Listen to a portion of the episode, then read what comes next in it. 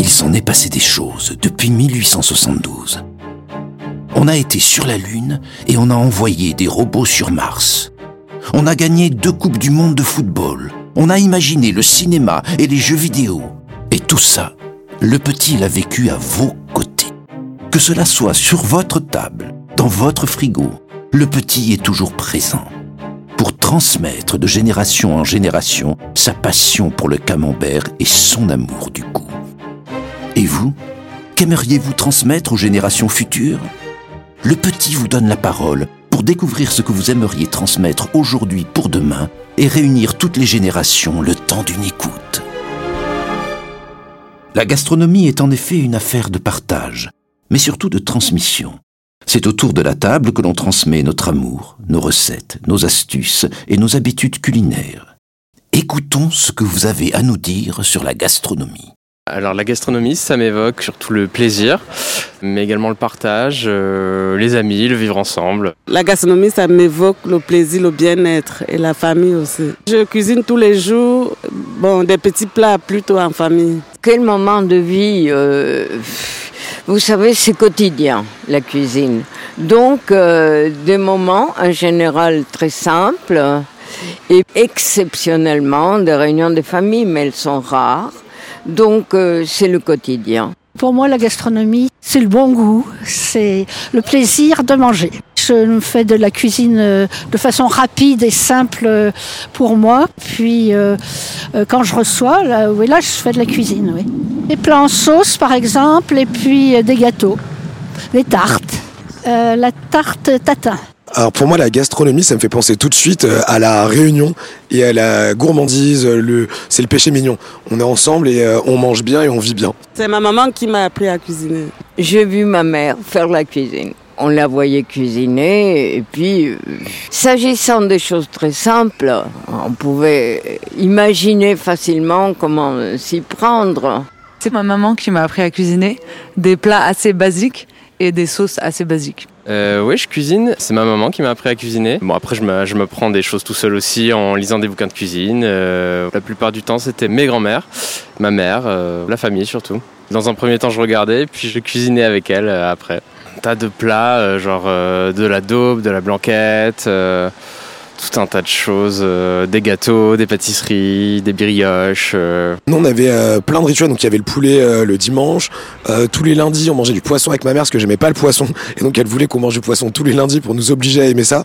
Donc, voilà, il y a des choses qui sont un peu restées comme ça. Et en fait, c'est absurde, mais j'ai 36 ans aujourd'hui et, et je mange du poisson le lundi. J'ai appris pas mal toute seule. Et puis, euh, j'ai suivi un, cours de cuisine quand j'avais une vingtaine d'années pour le plaisir d'apprendre. En suivant des recettes de cuisine, les recettes de Françoise Bernard, euh, ce genre de choses. Alors moi vraiment ce côté euh, réconfort, euh, réunion, il se fait euh, sur le, poulet au curry parce que c'était un des plats préférés qui était cuisiné par ma grand-mère et mon grand-père. C'est ça tous les dimanches. C'est un peu une habitude et c'est un plat qui me ramène toujours à cette époque de ma vie super réconfortante.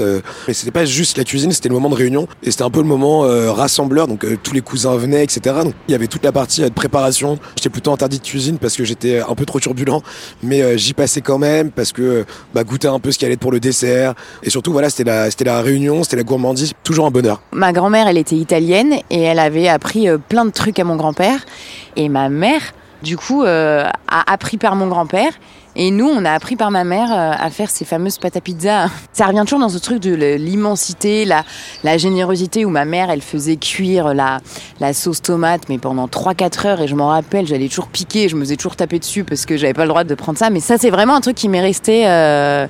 Puis c'était aussi euh, les pizzas, c'était l'été, c'était les soirées. Puis c'est des bons souvenirs. Une des recettes que ma maman faisait tout le temps le dimanche, c'était le lapin au cidre. Et vraiment, j'ai ce souvenir on se levait. Quand tu te lèves et que tu as l'odeur de la cuisine, tous ces sens qui se mettent en éveil, enfin moi c'est vraiment un bon souvenir que j'ai. Mon grand-père était un grand passionné de cuisine. Il m'a aussi transmis euh, quelques recettes et je retiendrai toujours son risotto. Il nous a aussi pas mal appris le sens de l'accueil par rapport à la cuisine et à la gastronomie. C'était vachement plus par l'observation que j'ai appris à faire quelques petits plats. Euh, un plat que je dirais basique, ce serait la quiche.